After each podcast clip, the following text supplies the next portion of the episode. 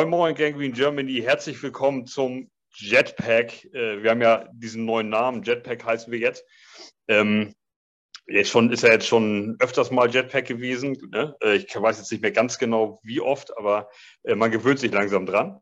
wir haben ein Crossover natürlich heute. Es ist ein, eine Vorbereitung auf das Spiel was uns am Sonntag schon zuwinkt. Und deswegen winken wir natürlich einem Gast zu, nämlich Erik aus dem German Jungle ist dabei. Hallo Erik. Schönen guten Tag. Moin, moin. Schön, dass das geklappt hat. Wir äh, haben hier leichte Schwierigkeiten. Ein Teil ist noch aus den, auf, dem, auf dem Rückweg aus den USA, inzwischen wohl hoffentlich äh, sicher gelandet, alle wieder in Deutschland. Ähm, das, die Kommunikation ist dann so ein bisschen schwer, USA und so weiter. Das ist also relativ kurzfristig hier zustande gekommen und deswegen umso cooler, dass das äh, alles noch klappt. Äh, wir haben also das Spiel vor der Brust, äh, die Jets gegen die Jets gegen, äh, Markus schickt mir gerade ein Fragezeichen, äh, die Jets gegen die Cincinnati Bengals. Und äh, da müssen wir natürlich drüber sprechen, weil äh, wir natürlich anders gestartet sind, als viele gedacht haben. Wir stehen jetzt bei 1-1. Letzte Woche war äh, überraschend. Wir hatten quasi mehr oder weniger fast alle schon den Fernseher aus. Das stimmt nicht. Also, soweit ich gehört habe, haben es alle live gesehen, aber man hatte schon den, den Knopf auf der Fernbedienung und dann haben wir die Kirche doch noch umgedreht. Und vor allem aber, was für mich sehr viel mehr überraschend ist, ist, dass Cincinnati jetzt nicht so gestartet ist, wie man sich das eigentlich hätte denken müssen. Die hatten letzte Saison einen äh, Playoff-Run und sind bis in den Super Bowl gekommen und stehen jetzt mit zwei Niederlagen da. Äh, Erik, vielleicht kannst du ja mal einmal kurz, ohne dass wir jetzt zwei Spiele massiv ins Detail gehen müssen, aber ähm, ist das, habt ihr damit gerechnet, aufgrund, weil ihr den Super Bowl verloren habt und man ja davon immer, ja immer gerne heißt, der Verlierer des Super Bowls ähm, tut sich so ein bisschen schwer, in die Saison zu kommen. Äh, warum kommt ihr nicht in Tritt? Warum verliert ihr gegen Dallas, äh, was eigentlich für mich ein klarer Sieg war, wenn ich das mal vor der äh, Partie gelesen habe, so. Ähm, aber also hast du da irgendwie, wie ist die Gefühlswelt von so einem Cincinnati Bengals-Fan im Moment? Ähm, ja, also da redest du wahrscheinlich mit dem, mit dem, äh, mit demjenigen, der wahrscheinlich noch die, mit am ruhigsten ist. Also natürlich rumort in der, in der Fanwelt, es rumort in den amerikanischen Medien. Die amerikanischen Medien kennen wir ja alle zu Genüge. Also ihr in New York seid ja da sogar noch ein bisschen mehr gebeutelt als wir in Cincinnati. Aber ähm, vom, vom Grundsatz her ist es einfach so, ähm, Joe Burrow wurde ja relativ kurzfristig vor der Saison noch operiert. Äh, das heißt, der hat momentan noch ein paar Struggle mit, ähm, mit Muskelmasse. Man sieht ihm auch an, dass er irgendwie ein bisschen rostig unterwegs ist. Also die Abläufe passen noch nicht 100 Prozent. Ähm, und ich glaube, das ist so der, der Hauptgrund, dass wir einfach noch nicht so richtig in, in, unseren, in unser Spiel reingefunden haben. Also klar, man sagt immer, derjenige, der im Super Bowl verliert, der hat es im Jahr darauf äh, umso schwerer. Ähm, aber das liegt jetzt meines Erachtens nach nicht an dem, an dem verlorenen Super Bowl oder dass wir in den Super Bowl gekommen sind, sondern das liegt an den Rahmenumständen, dass unsere Offense, ähm, und das war, das ist ja eigentlich das, das eines der Prunkstücke, was wir haben. Also wenn, wenn Joe Burrow, Jamar Chase, Joe Mixon, die Higgins, Tyler Boyd, ähm, zusätzlich noch vier Neuverpflichtungen auf der O-Line, die, die Joe Burrow ja eigentlich mal wieder ein bisschen besser beschützen sollten als die anderen Jahre ähm, das, das hat einfach noch nicht geklickt, wie man so schön sagt. Also weder auf der O-Line, ähm, Joe Burrow gegen Dallas, wenn ich jetzt gerade dem Kopf habe, sechsmal gesackt.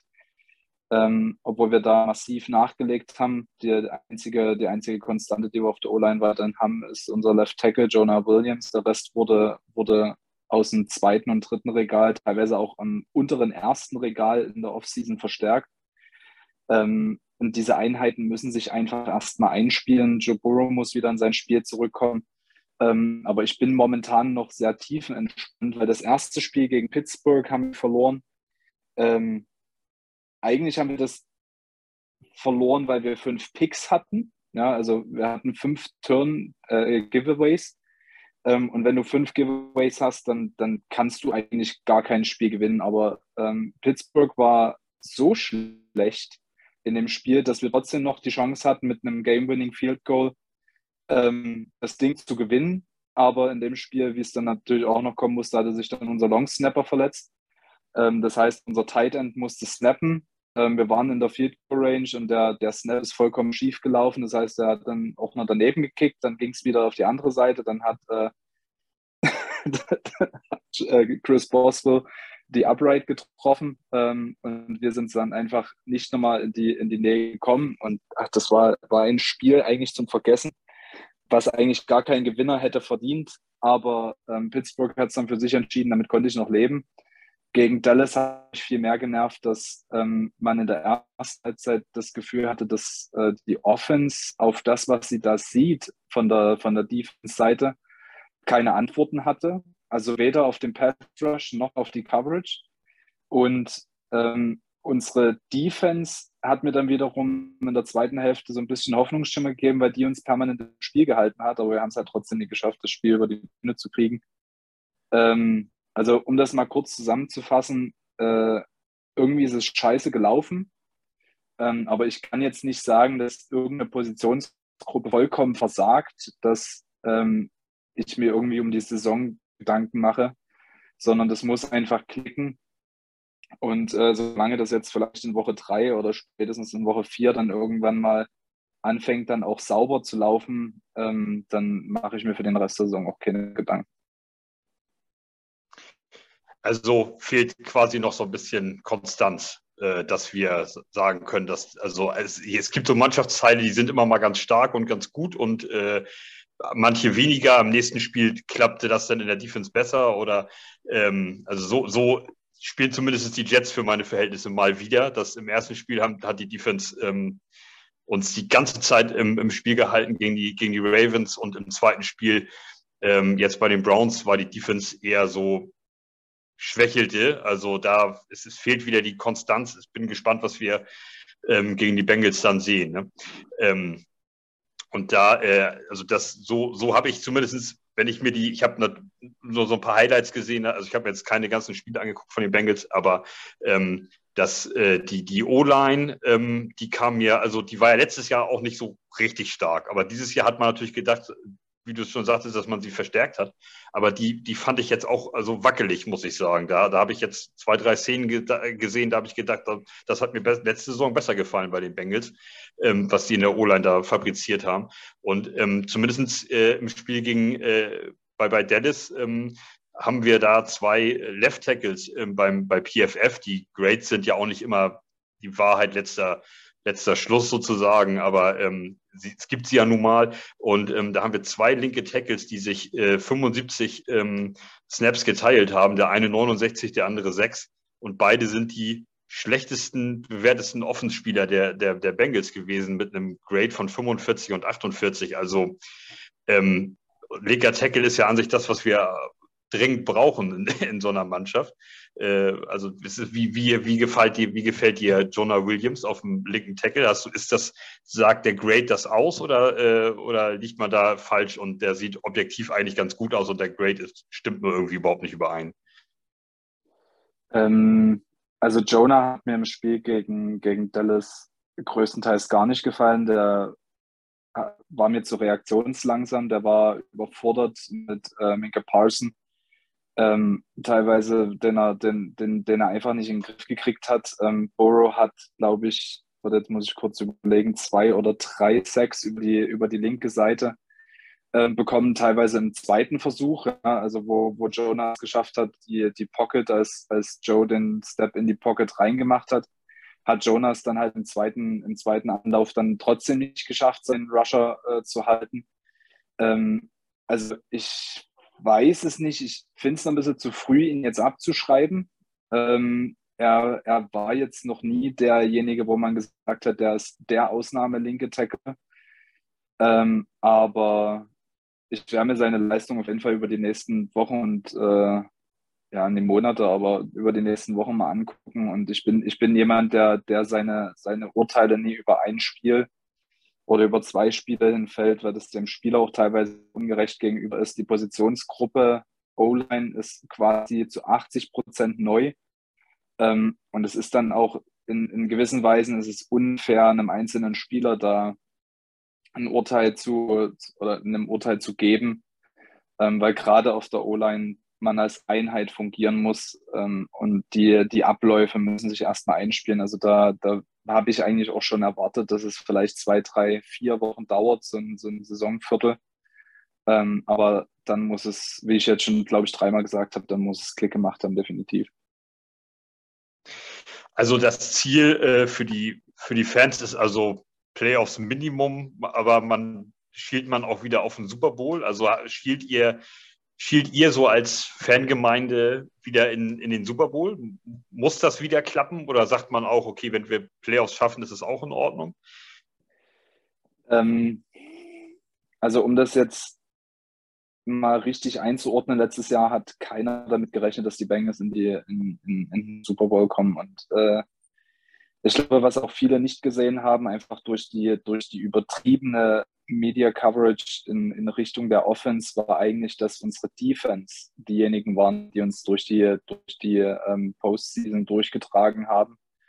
Ähm, und dann ist halt im Super Bowl einfach die O-Line kollabiert. Da warst du mit, mit einer der stärksten Front Seven äh, konfrontieren, mit Aaron Donald, der dann halt auch ein Ausnahmetalent ist, ähm, der es dann halt einfach abgewiegelt hat. Aber grundsätzlich hat erstmal keiner damit gerechnet, dass wir in den Super Bowl kommen. Das bedeutet aber zum anderen jetzt nicht, dass ich jetzt meine Erwartungshaltung so weit nach unten schraube, dass ich sage, ja, okay, wir gucken jetzt erstmal, was dieses Jahr passiert ähm, sondern ich sage schon, die Mannschaft hat bewiesen, was in ihr steckt. Wir haben unsere Weak Spots verstärkt. Ähm, also muss definitiv äh, das Maximum drin sein und das, das Maximum ist natürlich immer das Super Bowl. Also jeder Football-Fan, der, der, der Football guckt ähm, und vielleicht auch nicht in irgendeiner kleinsten Zelle seines Körpers da darauf hofft, dass man die doch nochmal ins Super Bowl kommt, ähm, dann macht, glaube ich, der Sport nicht Spaß. Realistisch eingeschätzt ähm, ist, ist Pittsburgh ein kleines Fragezeichen bei uns in der Division. Ähm, Cleveland weiß ich nicht, was die, was die Shitshow da am Ende schon wieder bringt. Die Ravens, die, die haben mich jetzt in den ersten beiden Spielen auch wieder überrascht. Also man, man muss gucken, wie sich das so nach vier, vier bis sechs Wochen so als, als ähm, Division-Konstellation manifestiert. Und bis dahin ähm, ich erstmal fest der, der, Meinung, dass ich in unsere Offense vertraue, ich vertraue in unsere Defense. Ähm, und am Ende des Tages sehe ich uns nominell als vielleicht Nummer eins, eher tendenziell vielleicht eher sogar Nummer zwei Franchise bei uns in der Division. Und das heißt halt einfach, dass ich am Ende der Saison eigentlich auch mit der Erwartungshaltung reingehe, dass wir die Playoffs erreichen müssen. Also äh, du, du rennst bei mir ja offene Türen ein. Ich äh, gehe jedes Jahr in die Saison und sage, die Jets kommen in Super Bowl. Also ob das realistisch ist oder nicht. Aber ich äh, muss dir leider widersprechen, weil ich habe im Podcast letztes Jahr, ich weiß nicht mehr genau, wer da noch alles bei war, wahrscheinlich Heiko, ähm, habe ich gesagt, dass ihr in Super Bowl kommt. Äh, also das, äh, aber ich hatte auch gesagt, dass wir euch besiegen und das ist, hat auch geklappt. Also wir hatten es geschafft, ja die den bengalischen Tiger an die Kette zu legen. Ähm, beziehungsweise Mike White hat es geschafft. Also ähm, das, ich, ich will noch mal sagen, also ich habe da schon dran, dran, gedacht, dass ihr in Super Bowl kommt. Ich hatte euch da auf dem Zettel, aber ähm, egal, ich bin ja auch kein Bengals-Fan. Muss man ja kein, kein, nicht so viel auf die Meinung geben. Nee, ähm, ich, ich glaube, ich glaub, ich glaub, bei mir ist einfach der Punkt, ähm, ich, ich habe jetzt die Bengals ein paar Jahre gesehen, ich bin ein relativ nüchterner Typ der versucht sich immer so ein bisschen wenigstens noch auf Fakten zu beziehen. Ähm, und rein nominell war mir halt eine unfassbar junge Mannschaft. Du musst halt überlegen, dass die drei Playmaker, die wir bei uns in der, in der, in, der Offense hatten, also Chase, Burrow und Mixen, alle unter 25 waren und alle eine herausragende Saison gespielt haben. Und das kannst du ja vorher nicht. Also die, die Quoten für sowas, die liegen ja am astronomischen. Wenn du dann Dollar ähm, in, in der Preseason gewettet hättest, dass die, dass die Bengals in den Super Bowl kommen. Äh, ich glaube, da hättest du 14.000 Dollar oder sowas rausgezahlt bekommen ähm, nach den Las Vegas-Quoten. Also es war ja schon relativ abwegig, aber man hat sich halt über die Saison gesteigert und genau das erwarte ich jetzt halt von diesem Team auch wieder, dass man sich über die Saison steigert, dass man aus den, aus den Erfahrungen lernt und ich hoffe auch, dass, sich, äh, dass das jetzt so weitergeht. Ja, absolut. Also Joe, äh, Joe Burrow ist, äh, ist einer meiner absoluten Lieblingsquarterbacks in, in der Liga. Ich finde, das ist das sensationell für das Alter, ähm, dass der da so ein, so ein das Team ja auch dahin geführt hat und so. Das ist immer so ein Stück weit ähm, auch äh, Menschenführung und so vom Quarterback. Das, das, du, du musst auch mal abseits des Feldes und so ähm, da sein für die Leute und, und, ähm, und dabei sein, gerade wenn du der Quarterback bist. Ähm, das ist im so einem professionellen Bereich sicherlich anders, als wenn wir jetzt hier in Deutschland irgendwo in der dritten Liga gucken oder so. Aber ähm, ich finde Joe Burrow sensationell. Also ich äh, ist ihm auch absolut zu gönnen. Ich, ich, bin ja aber auch so ein kleiner, also wäre ich kein Jets-Fan, wäre ich wahrscheinlich Bengals-Fan. Also ich, das ist mir eine sehr sympathische Franchise. Ja, ist, ist, ist so. Ist mir eine sehr sympathische Franchise, schon, schon immer gewesen, auch, auch vor Joe Burrow und auch vorm Hype und so weiter. Ähm, kann, ich, kann ich gar nicht anders sagen. Ähm, kommen wir mal zum, zum Spiel. Ähm, jetzt haben wir, die Jets haben, haben aus Sicht der Jets sensationell die, die, die Browns geschlagen in, mit zwei Minuten auf der Uhr. Das, wir hatten noch eine Wahrscheinlichkeit von 0,3 Prozent oder irgendwas, um das Spiel noch zu gewinnen. Ähm, nachdem äh, uns äh, Chubb den, den äh, letzten Touchdown der, ähm, der Browns reinläuft. Ähm, und jetzt sind die Vorzeichen natürlich so, was, was hätte man jetzt nicht so erwartet, dass die Jets 1-1 stehen und die Bengals 0-2. Was äh, erwartest du für für ein Spiel? Also geht man jetzt mit dem, geht man jetzt mit Respekt da rein oder geht man da rein und sagt, jetzt kommt der perfekte Aufbaugegner mit den Jets, jetzt können wir äh, da drüber laufen und uns äh, oder den Turnaround schaffen? Also Respekt habe ich erstmal vor, vor jedem Gegner. Also sportlich gesehen habe ich erstmal vor jedem Respekt. Ja, also sowas wie Aufbaugegner oder sowas gibt es halt einfach in der NFL nicht. Ähm, aber man muss halt seine, seine Stärke realistisch einschätzen können. Natürlich seid ihr, ähm, weiß nicht, ich, ich finde, ihr seid in einem ganz komischen Stadium des Rebuilds, ähm, wo, wo ihr nie so den richtigen Cut gemacht habt, sondern äh, versucht irgendwie über, über die letzten vielleicht zwei, eher drei Jahre ähm, so das Maximum rauszuholen und euch stetig zu verbessern. Und ihr macht ja auch Progress. Das äh, hat man jetzt in den ersten beiden Spielen diese Saison auch schon wieder gesehen. Also Respekt habe ich vor euch definitiv, gerade weil ich die Defense-Leistung letzte Woche echt stark fand. Ähm, und man hat bei Burrow jetzt gegen Dallas gesehen, dass er mit der Defense von, von Dallas ein bisschen überfordert war.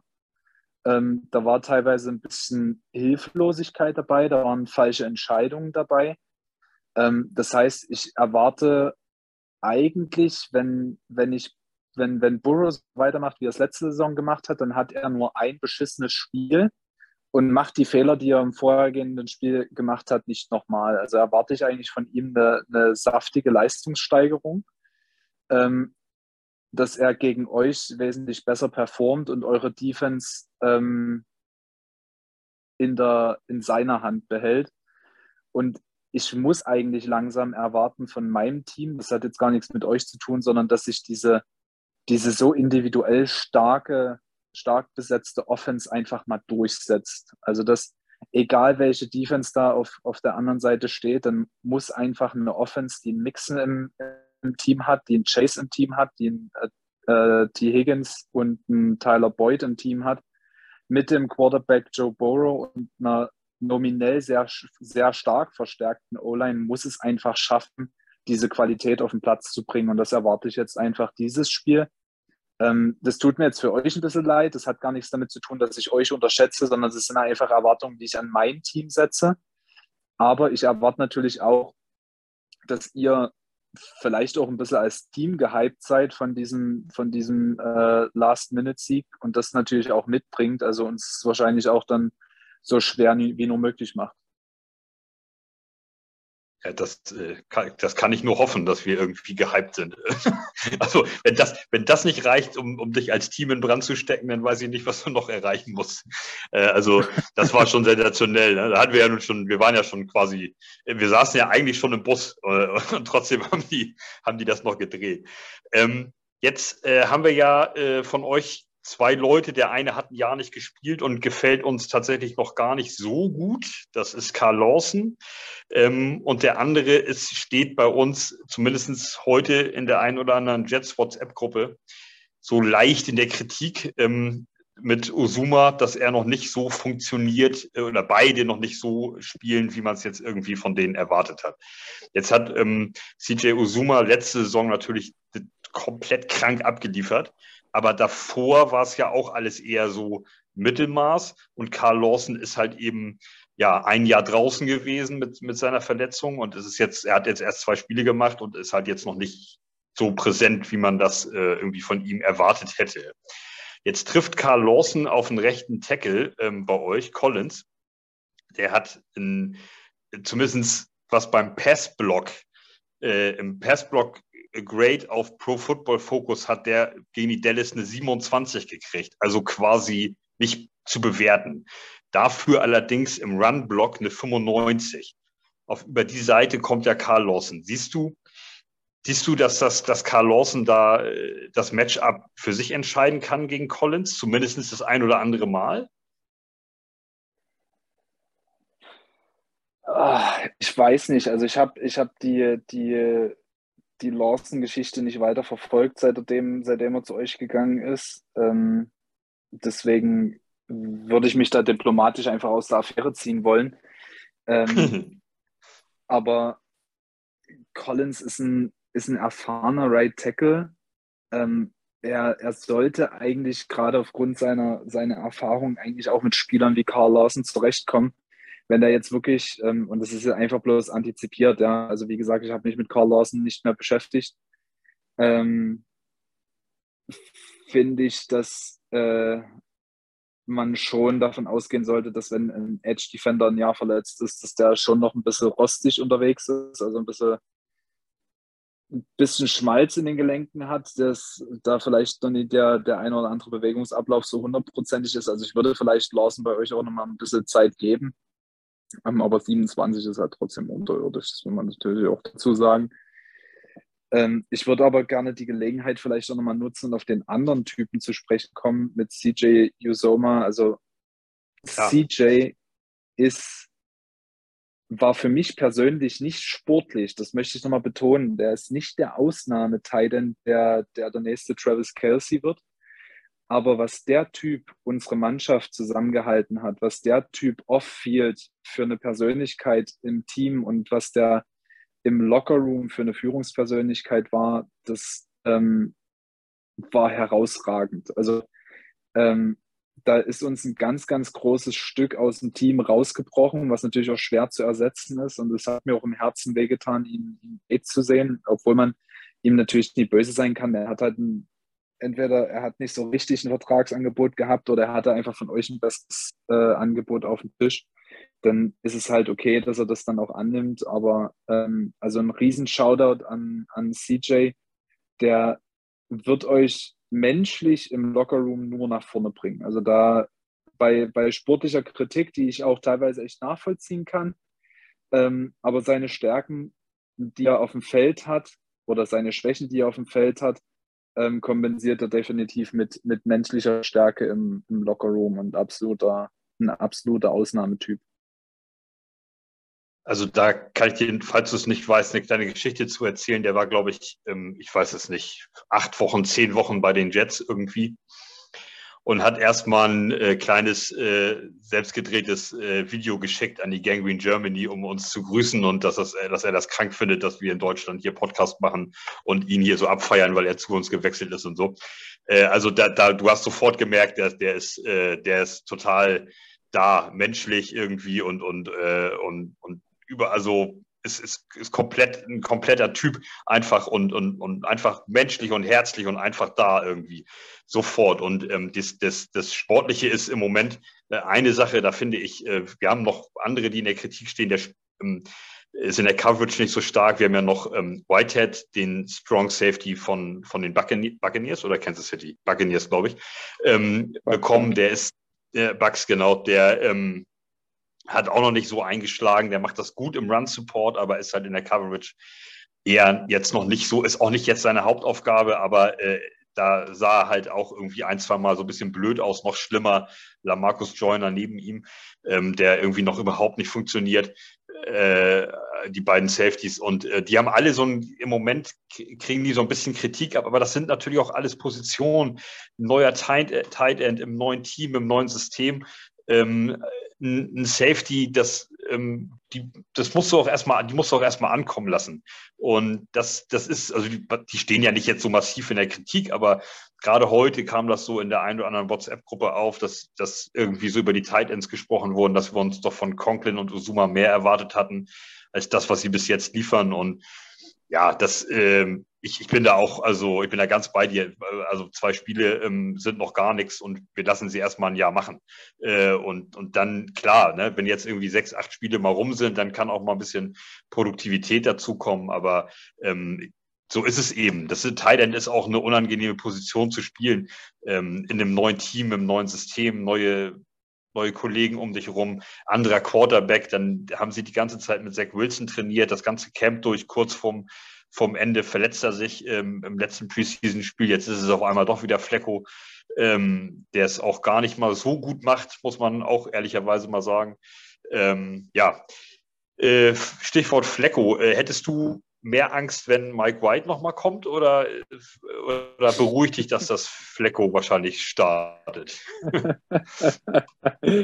äh, ähm, also, was soll ich dazu sagen? Ähm, Mike White hat auf jeden Fall ein sehr, sehr, sehr eindrucksvolles Bild hinterlassen. Ähm, das war eine absolute Ausnahmeperformance, die er da gegen uns abgeliefert hat. Also das, äh, aber das Team wird sich daran nicht mehr groß erinnern. Ja, das, ist, das bleibt bei mir im Fan, beim Fan im Kopf, aber das Team, das wird sich null mehr daran erinnern. Äh, Flecko ist halt ein alter Bekannter, der kennt uns ähm, als, als Franchise, aber ich glaube, seitdem Flecko das letzte Mal auf uns getroffen ist, ist in der Franchise so viel passiert, ähm, dass er uns eigentlich gar nicht mehr kennt. Also neuer Head Coach, äh, teilweise sogar neue Führungen, wir haben neue Position Coaches, es ist so gut wie kein Spieler mehr da, den er kennt. Also das ist eine komplett neue Franchise, auf die er da trifft, ähm, sowohl off-field als auch on-field. Ähm, vor Flecko per se du, du musst Veteran, Veteran ähm, Quarterbacks immer auf dem Zettel haben. Die haben halt einfach die Erfahrung. Ich weiß gar nicht, in, in seine wievielte Saison geht er jetzt? Bestimmt auch schon seine 13. oder 14. oder so, ne? Ja, er ist 37. Ich, ich, weiß nicht, wann der in die Liga gekommen ist. Also, also 13, denke ich, Minimum. Ich kann es dir gar nicht genau sagen. Aber es wird 13 oder sowas sein. Wahrscheinlich wird er mit 23 oder so in die Liga gekommen sein. Ne, und da wird ja. er jetzt so 13, 14 Jahre irgendwas in der Richtung äh, wird er haben, auf jeden Fall, ja. Der hat halt, der hat halt viel gesehen, der hat viel erlebt. Ähm, der Flecko war ja schon immer eher der Game Manager als der, als der herausragende Einzel, Einzelquarterback. Ähm, deswegen klar musst du Flecke auf dem Zettel haben und das wäre jetzt einfach bloß zutiefst respektlos, einem so, so verdienten Veteran in der, in der Liga jetzt so zu kommen, dass du sagst, der ist zu alt, der, der kann einfach nichts mehr. Dass er noch ähm, was kann, hat er spätestens letzte Woche bewiesen. Also ja, wobei, also wenn ich mir jetzt das moderne Quarterback-Spiel angucke, muss ich schon sagen, ich habe, ähm, ich war, bevor die Saison losging und dann gab es ja in der Gangrene Germany und überhaupt bei den Jets natürlich heiße Diskussionen. Zach Wilson fällt aus, äh, mindestens drei Spiele, das war ja klar. Es hat, kam auch heute die Nachricht, dass er wahrscheinlich gegen Pittsburgh ähm, dann da ist. Äh, er trainiert heute, zumindest hat er in, in, äh, mit Seven on Seven mal wieder trainiert. Und ähm, da war ich sofort, habe ich sofort gesagt, als dann die Hälfte rumschrie, oh, Mike White muss starten. Dann hatten wir ja so einen, so einen Straveler, der ist jetzt bei uns im Practice Squad, der hat ja in, der, in den Preseason-Spielen ähm, ganz gut abgeliefert, also aber halt mit der dritten Garde gegen die vierte Garde, das vergisst, vergisst man ja ganz gerne. Ähm, der hat ja mit Leuten gespielt, die jetzt überhaupt gar nicht mehr in der NFL sind quasi äh, wenn überhaupt irgendwo im Practice Spot untergekommen sind. Ähm, den haben wir ja auch da reinge, reinge, reingesigned dann bei uns und das ist ja auch in Ordnung, aber die Hälfte schrie gleich rum, oh, Mike White muss starten. Ich war so, ich war von Anfang an, habe gesagt, auf jeden Fall dann mit Joe Flecko, wenn du das, wenn du die Möglichkeit hast, so jemanden spielen zu lassen, dann lass ihn auch spielen und ich fand, in der Adam Gaze-Ära wenn er Sam Darnold ersetzt hatte, ähm, fand ich ihn gar nicht schlecht. Äh, er ist halt ein ganz, er macht dich erstmal nicht schlechter. So, darum geht es ja auch. Du wirst ja deswegen jetzt nicht, nicht schlechter, wenn Joe Flacco spielt. Dieses Jahr muss ich sagen, gegen die Ravens, das war unterirdisch. Das war absolut kein modernes und kein gutes Quarterback-Spiel mehr von ihm. Und auch die, den größten Teil des Spiels gegen die Browns war es nicht gut. Ähm, er hat gegen die Ravens drei Touchdowns äh, dreimal ähm, Garrett Wilson frei alleine an oder vor der Endzone nicht gesehen und hat sofort den ersten Checkdown geworfen, anstatt mal seine Reads durchzugehen und dann auf der drei eben den alleinstehenden Garrett Wilson zu sehen. Aber das war gegen die Ravens, das hat er dann gegen die Browns besser gemacht. Ähm, wahrscheinlich haben sie das auch studiert im Film und ihm das dann nochmal gezeigt. Und äh, also auch, das hat mir auch gezeigt, dass er auch mit 37 sich dann noch in den Videoraum setzt mit, mit Lafleur, unserem Offense-Coordinator wahrscheinlich, und, und die mal drüber schnacken und sagen, guck mal hier, du hast da dreimal den übersehen, das muss besser werden und es wurde dann auch besser im Browns-Spiel. Deswegen, ich bin da schon zufrieden, sehr zufrieden, dass wir Joe Flacco haben. Ähm, aber er hat halt bis jetzt nicht so gut gespielt, wie man es von ihm erwartet hätte. Dann kommen die letzten zwei Minuten gegen die Browns und er ähm, ja, steckt das ganze Stadion in Brand quasi. Äh, spielt, also auch, das muss, gehört auch zur Wahrheit. Natürlich haben die Browns da mitgeholfen. Die lassen Corey Davis alleine stehen und der fängt den Ball da komplett alleine für 66 Yards zum Touchdown. Ähm, das, die, den Onside-Kick äh, können sie nicht recovern und die Jets holen ihn sich. Also das sind natürlich so Fehler an Fehler gekettet dann äh, auch auf Seiten der Browns, die uns dann dahin getragen Browns haben. Dinge halt. Genau, also, also das war teilweise teilweise, als ich es gesehen habe, ich habe hier natürlich mit so leuchtenden Riesenaugen gestanden und, und habe gefeiert und gejubelt. Aber im Nachgang, als man sich das dann noch das dritte, vierte, siebte Mal angeguckt hat, habe ich dann schon ein paar Mal gedacht, meine Güte, also der, das ist ja wirklich schlecht auch, was die Browns gemacht haben. Also die haben uns da schon auch hingetragen. Und äh, allein so Dinge wie ähm, ich will jetzt hier keinen Recap machen, aber das, das ähm, muss ich einfach nochmal loswerden. Ähm, die, die lassen einen Garrett Wilson dann äh, den entscheidenden Touchdown, da decken sie den mit einem Mittellinebacker. Äh, ein Rookie-Receiver, der äh, also ähm, der, der ja schon Touchdown gefangen hat, der schon mehrere Pässe gefangen hat in dem Spiel, der schon gezeigt hat, ich bin da. Und dann decken sie den mit dem Mittellinebacker und so sah es auch aus. Der springt dann irgendwie hinterher, ist natürlich völlig völlig, völlige blown Coverage in dem Moment und, und Garrett Wilson kann da quasi untouched ähm, zum Touchdown rein. Also das war wirklich schlecht teilweise, was die Browns sich dann da haben einfallen lassen. Ähm, das Momentum drehte sich ja, das müssen die ja auch gemerkt haben, dass, ähm, dass die Jets jetzt im Kommen sind und da muss sich halt irgendwas mir einfallen lassen. Und das erwarte ich tatsächlich von den Bengals besser. Also ähm, ich, ich denke, dass die Jets eher da sein müssen, schneller da sein müssen, wenn sie, wenn sie wieder mitspielen wollen ähm, weil ich nicht glaube, dass das den Bengals so in, in zwei, drei, vier Situationen hintereinander passieren sollte oder passiert, dass die, ähm, dass die so ins Hintertreffen geraten. Ne? Also das ist schon, da, da, da ähm, kann ich deine Aussage nur, nur bestätigen, dass die, dass die Bengals äh, also ernst zu nehmen sind und dass sie natürlich ein Team zusammen haben, wenn das denn in dem Moment, wo es Klick macht, dann auch eben gefährlich werden kann auf beiden Seiten des Balls. Und da müssen die Jets schneller und besser da sein und das nicht auf die letzten zwei Minuten schieben oder sowas. Ne? Also das ist schon, ähm, das ist schon entscheidend.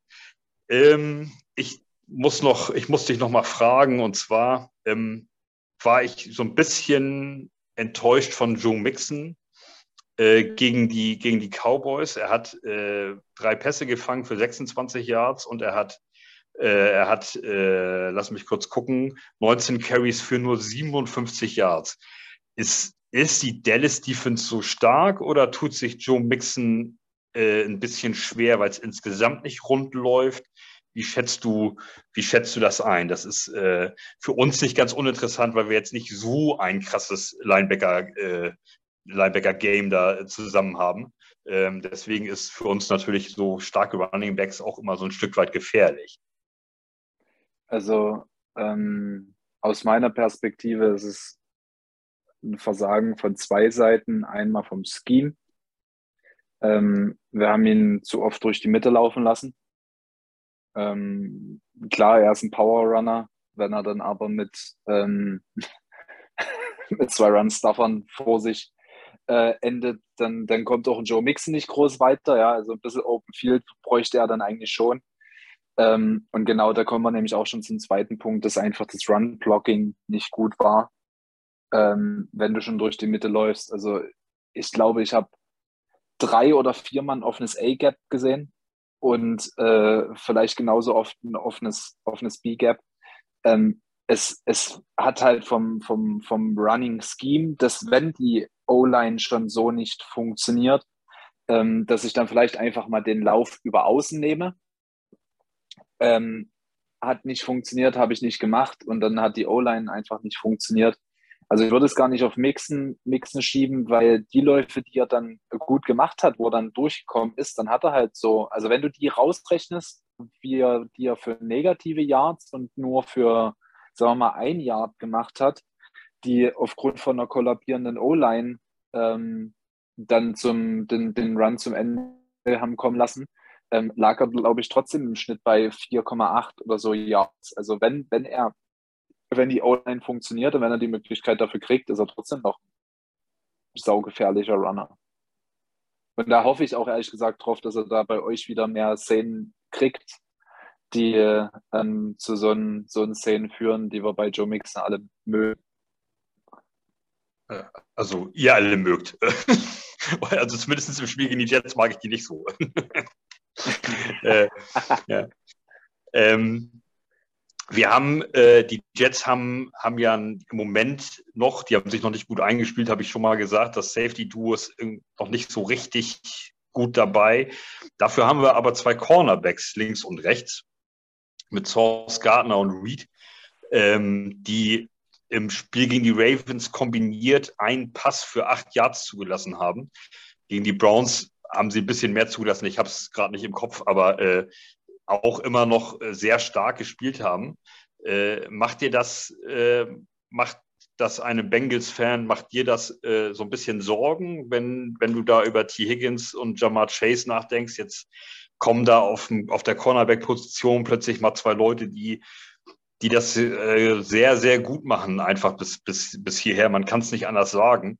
Ähm, ist, das, äh, ist das so, würdest du da einschätzen, Jamar Chase setzt sich trotzdem durch oder hast du, hast du sowas wie Source Gardner zum Beispiel, wo man ja auch sagt, Cornerback, sehr schwierige Position ähm, für, die, äh, für die Transformation vom College in die NFL, aber der macht es im Moment sensationell, kann man gar nicht anders sagen für einen Rookie.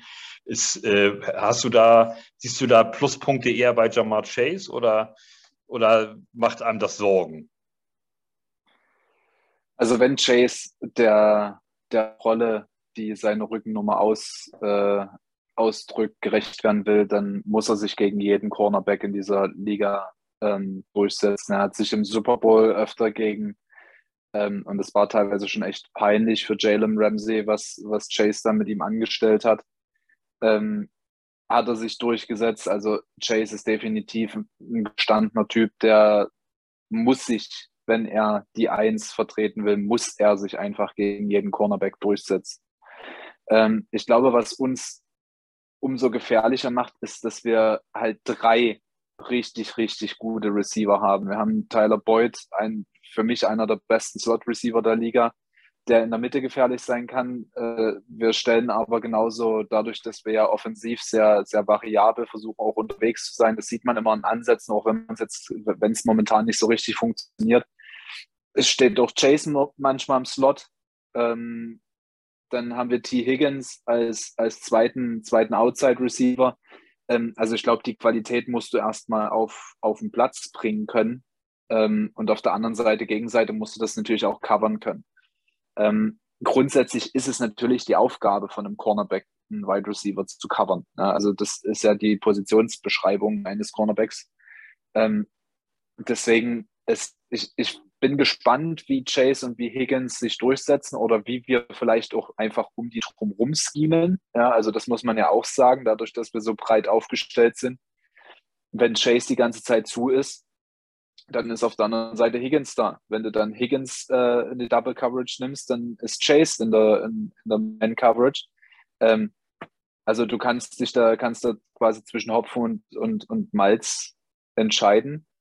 Ähm, und dann müssen natürlich auch beide Receiver noch das abrufen, was sie unterm Strich dann auch können. Also ähm, wenn unsere Receiver das beste Receiver-Core der Liga sein möchten, dann müssen sie es halt auch gegen gute Cornerbacks zeigen. Deswegen Angst habe ich nicht, aber ich habe einen gesunden Respekt, weil die, die Leistung von, von Gardner erkenne ich natürlich an. Ähm, und beide Corner bei euch haben einen guten Job gemacht, die ersten beiden Spiele.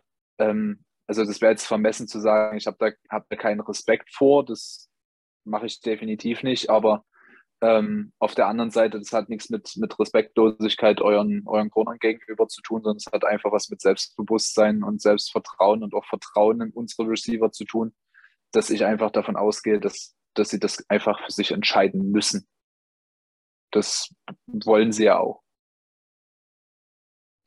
Also ich habe tatsächlich, ähm, wenn ich an das Receiver, äh, ich würde sagen, du denke, ähm, bei den Bengals habe ich so ein bisschen Bauchschmerzen, wenn, wenn solche Geschichten wie, wie so halbflache Slants nach innen kommen, ähm, so acht Yards tief oder zehn Yards tief, dann sind da die unsere Linebacker, namentlich CJ Mosley, den kennt ihr ja wahrscheinlich auch ganz gut, ähm, der ja einfach immer noch nicht oder immer noch im falschen System bei den Jets steckt, der einfach kein, kein, ähm, kein Mittellinebacker ist für das, äh, für das Defense-System und, und in der Coverage einfach nicht, nicht gut ist. Immer noch nicht, ähm, obwohl er abgenommen hat, um, um, um so Spritzigkeit und Schnelligkeit und sowas ähm, zu, dazu zu legen und ähm, das nicht besonders gut funktioniert bislang. Und wir dann mit Markus Joyner da hinten jemanden haben, Safety, der, der im Moment einfach, ähm, ja, da nicht spielen sollte. Also das, das ist noch nicht, noch nicht gut. Der, der, der war ja mal richtig, richtig gut auf, auf, ähm, auf Safety, wurde dann umgeschult auf Cornerback und äh, das hat er so halbwegs äh, anständig gemacht. Dann war ähm, verletzt, als er zu uns kam, eine ganze Saison und jetzt soll er wieder Safety spielen und bislang klappt das nicht.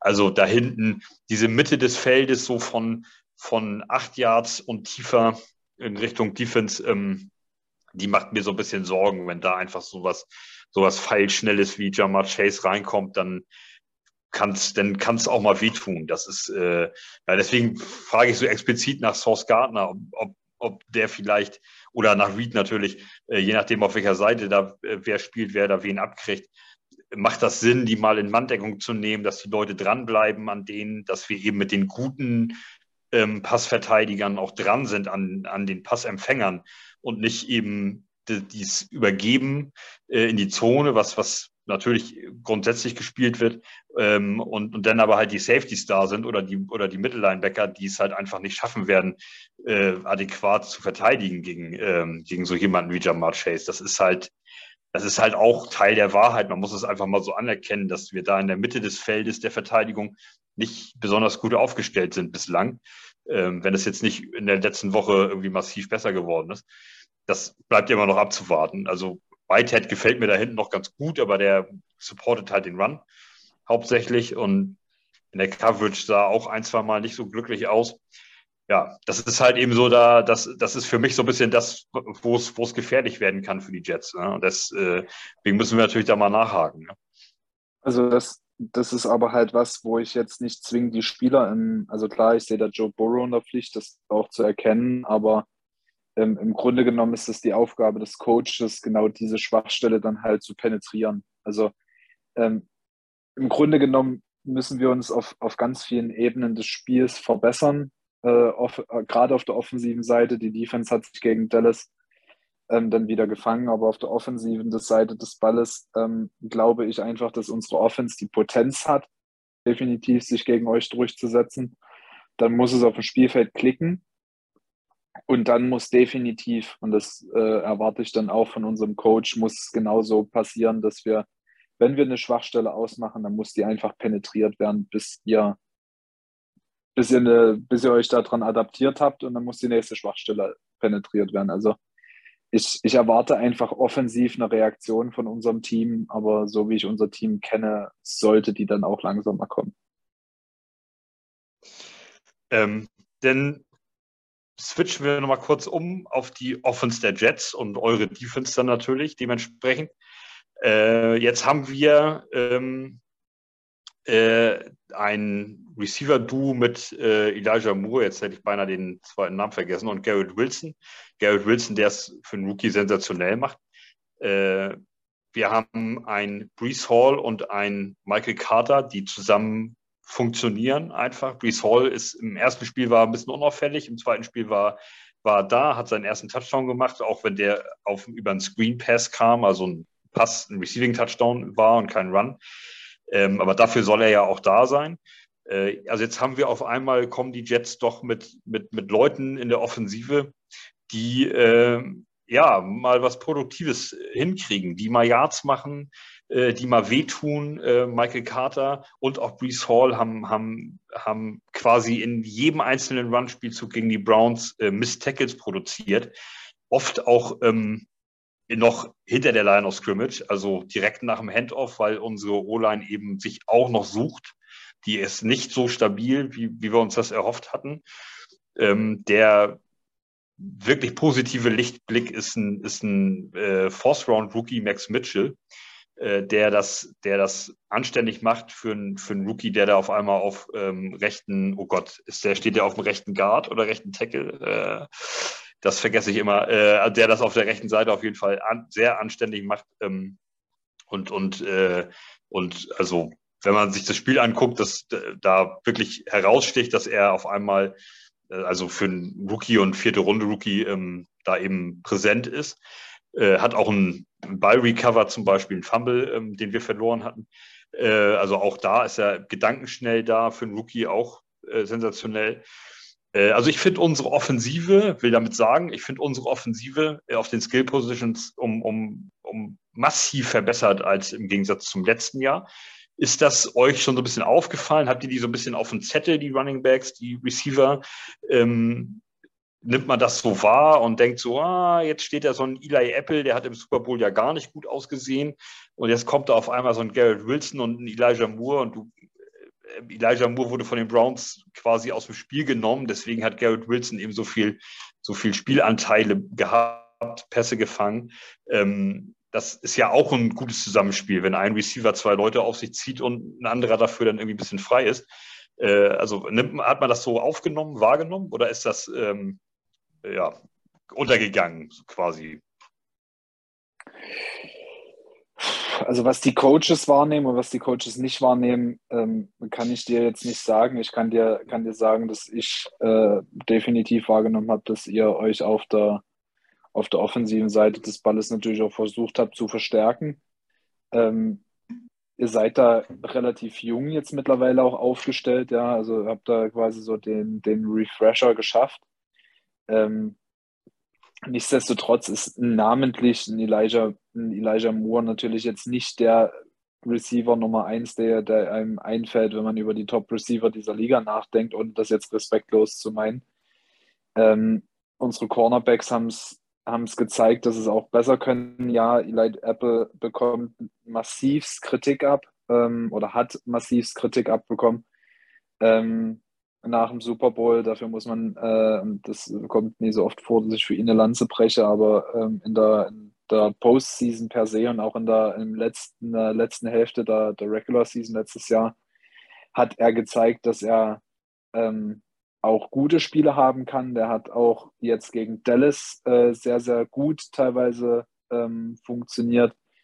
Hat Eli Apple ist so ein Spieler, der, der hat entweder mal ein richtig gutes Spiel oder der hat so ein Medium-Spiel, wo er dann halt einfach mal so richtige Aussetzer hat. Ähm, aber nichtsdestotrotz ist natürlich auch die Absicherung von unseren Corners mit der, mit der, mit der Safety-Position, mit äh, Von Bell und mit Jesse Bates ähm, auch herausragend. Also ich glaube, im Passspiel oder gegen das Passspiel sind wir gut aufgestellt, genauso wie wir gegen den Run gut aufgestellt sind. Äh, ich glaube, unsere Front Seven ist nicht, äh, nicht von schlechten Eltern, gerade wenn es gegen den Run geht. Wir, wir sind ja in einer, in einer sehr äh, lauflastigen Division unterwegs mit den Ravens und mit den, äh, mit den Browns. Ähm, da ist es halt ein A und O, gerade auf der D-Line eine gute, gute Laufverteidigung auch zu haben. Also ich glaube, wir sind gegen beide Dimensionen gut vorbereitet. Unser Pass Rush ist gut.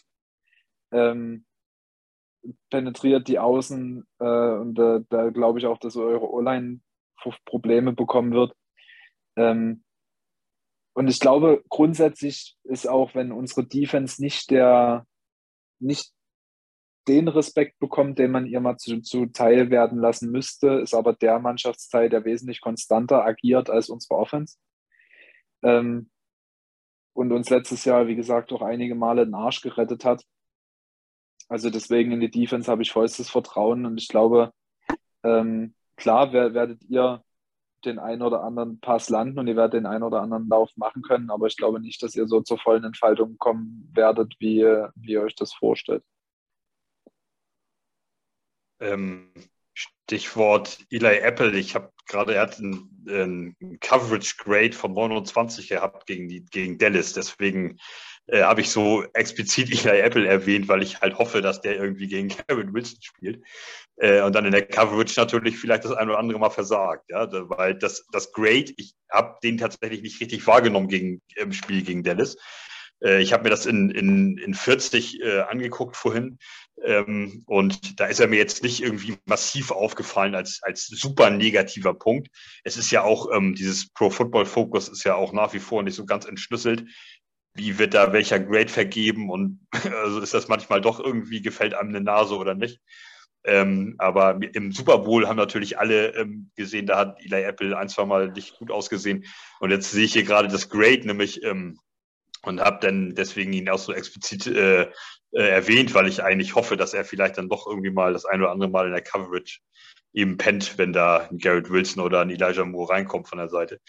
Ähm, Aber oder auch mal, ein Screen, Screenpass, ne?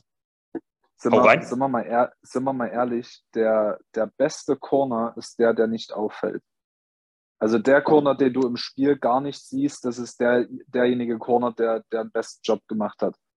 Ähm, und ja, wenn, wenn in seine Richtung geworfen wird, ist er, ist er meistens einen Schritt zu spät. Ist er manchmal ein bisschen reaktionslangsam, ist auch für meine Verhältnisse nicht der, der sicherste Tackler.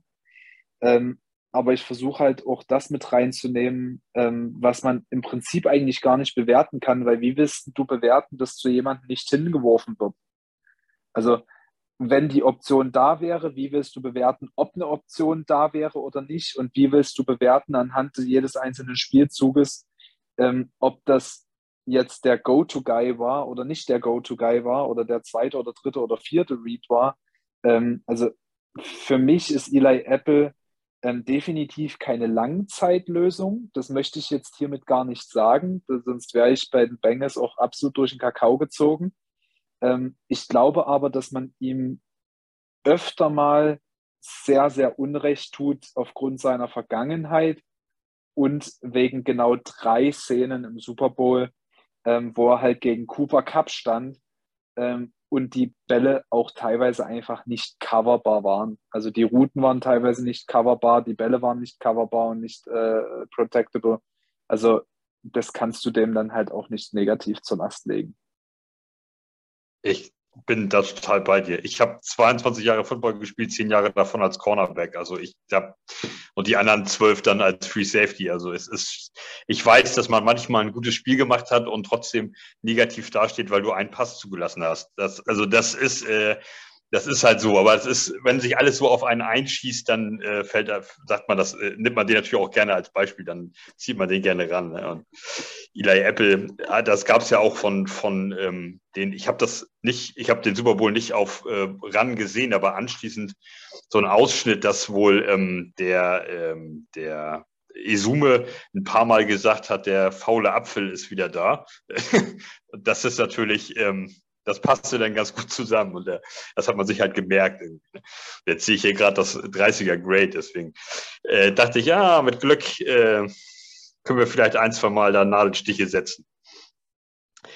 Äh, wenn ich dich jetzt frage, was wohl der Gameplan ist für die Bengals, wie, wie müssen, sie die, müssen sie das Spiel gestalten, um siegreich, äh, um siegreich vom, davon, davon zu gehen? Wie, wie möchtest du wie möchtest du die Bengals gerne sehen? Ich will einfach einen Burrow sehen, der genau das Gleiche macht, was er letztes Jahr auch gemacht hat. Ähm, mit, der, mit der Defense spielen, ähm, seine Stärken ausspielen, improvisieren, mit Chase harmonieren, wenn Chase gedeckt ist, ein T. Higgins ins Spiel bringen. Also ich will den Burrow wiedersehen, der, der uns letztes Jahr am Ende der Saison und auch in der Postseason so viel Spaß gemacht hat. Ich will eine O-Line, ähm, die es langsam mal auf die Kette bekommt, einen Joe Burrow zu beschützen. Ähm, ich möchte einen offensiven Gameplan, der von Minute eins darauf ausgelegt ist, euch unter Druck zu setzen und euch an euren Schwachstellen zu penetrieren. Ähm, also das ist das, was ich will und das ist das, was ich mir vorstelle. Und auf der anderen Seite des Balles möchte ich eine, möchte ich eine Defense, die es schafft, euren Run zu stoppen ähm, und eure Receiver aus dem Spiel zu nehmen. Also im Grunde genommen genau das, was du ohnehin machen musst, um ein Footballspiel zu gewinnen. Ähm, die Defense muss genauso weiter performen, wie sie das in der, in der zweiten Halbzeit gegen Dallas gemacht hat. Ähm, blitzen, dominieren, direkt an der Line dominieren, also das, äh, das Battle an der Line of Scrimmage gewinnen. Und die Offense muss genauso dominieren. Ähm, und da sehe ich einfach die Stärke über den Pass ich sehe einfach die Stärke genau über den Pass und dann auch über die Mitte, die mit, also die, die, die intermediate tiefen Bälle über die Mitte. Ähm, genau da sehe ich genau den, den Schlüsselpunkt, wie du, wie du permanent zu First Downs kommen kannst.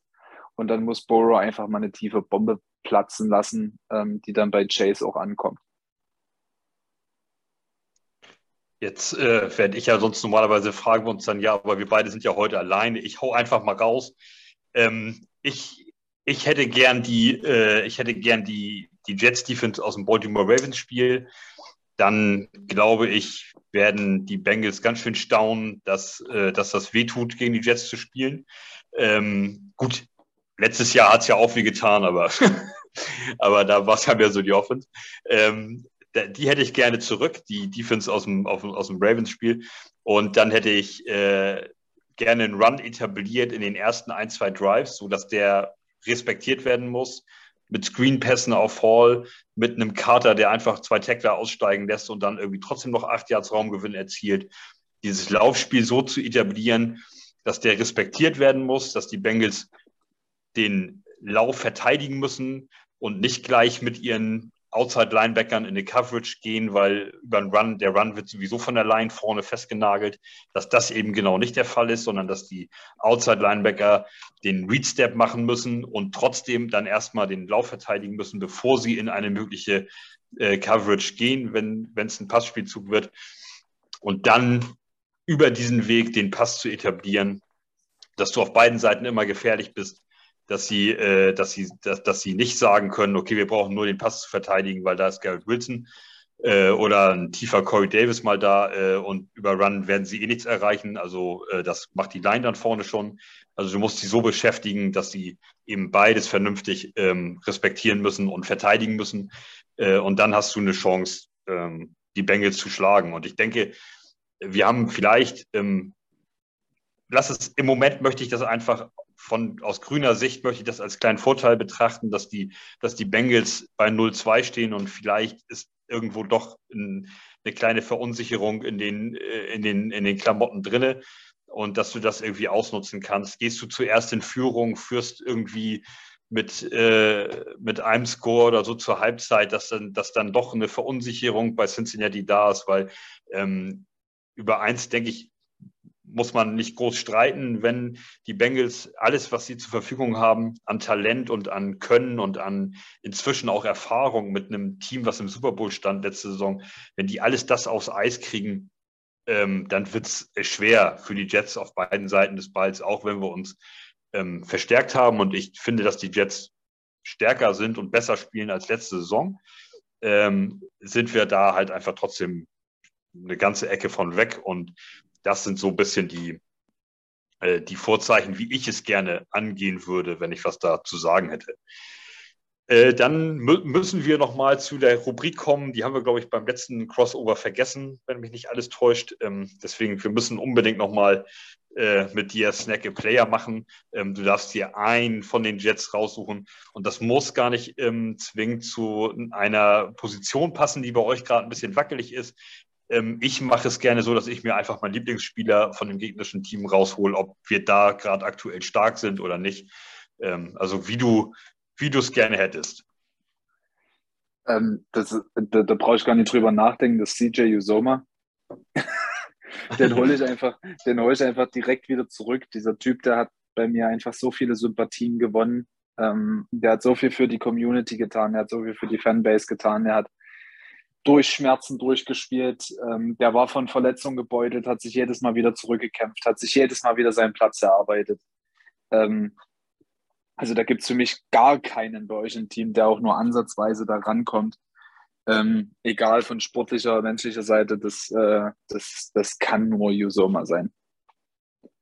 Und bei dir? Okay, das ist cool. Ich, äh, ich nehme sofort, ohne groß drüber nachzudenken, Jesse Bates.